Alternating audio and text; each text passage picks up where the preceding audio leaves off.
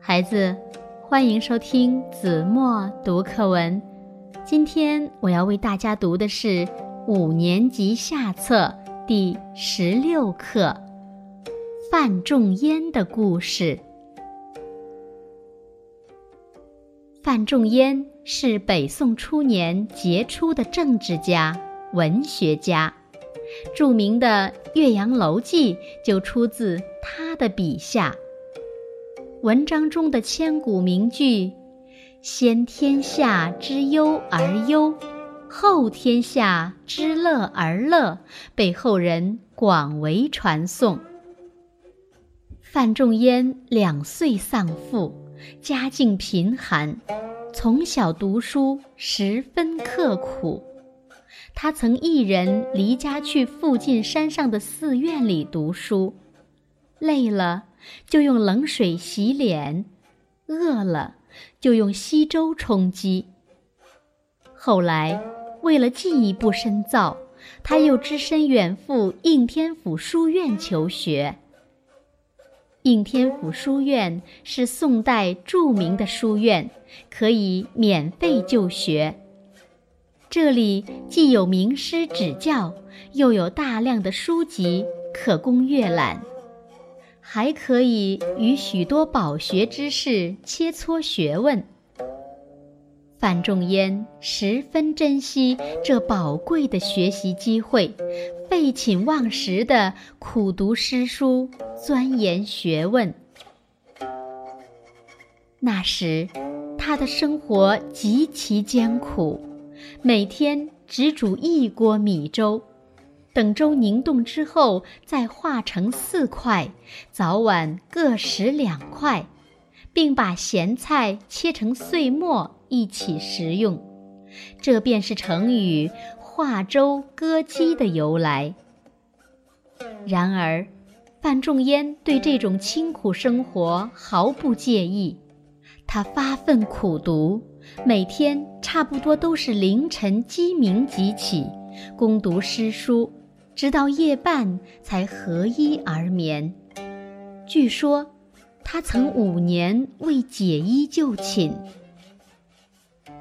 一天，范仲淹正在吃饭，一位好友来看望他，发现他的饮食如此之差，心中不忍，就送银子给范仲淹改善生活。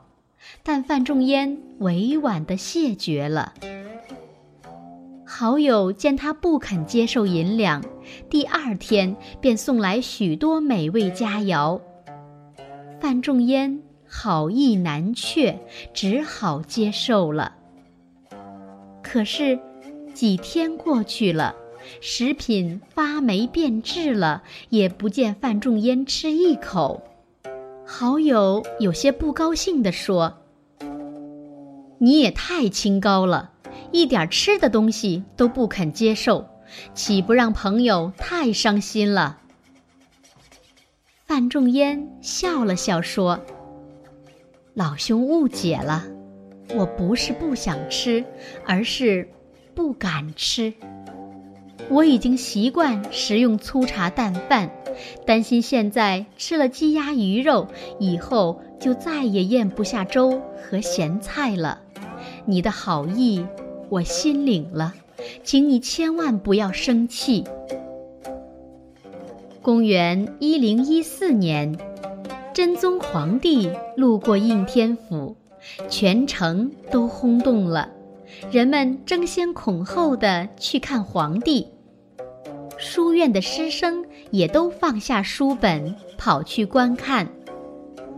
可是。范仲淹却闭门不出，仍像往常一样埋头苦读。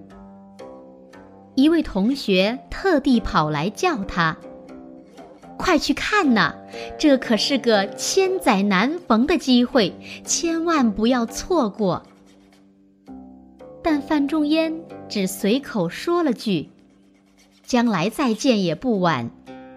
连头也没抬，又继续读书。第二年，他取得了殿试的资格，到宫廷朝见皇帝，并参加了由皇帝亲自主持的考试。有人曾经问起范仲淹的志向，他说：“我的志向，要么当个好大夫，要么……”当个好宰相，好大夫为人治病，好宰相治国为民。范仲淹从政以后，提出并实施了许多兴国利民的革新措施，以施展自己“先天下之忧而忧，后天下之乐而乐”的抱负。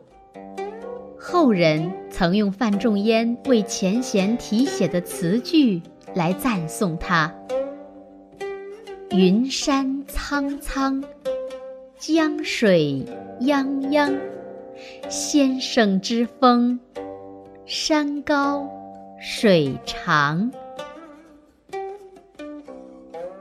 好了，孩子，感谢您收听子墨读课文，我们下期节目。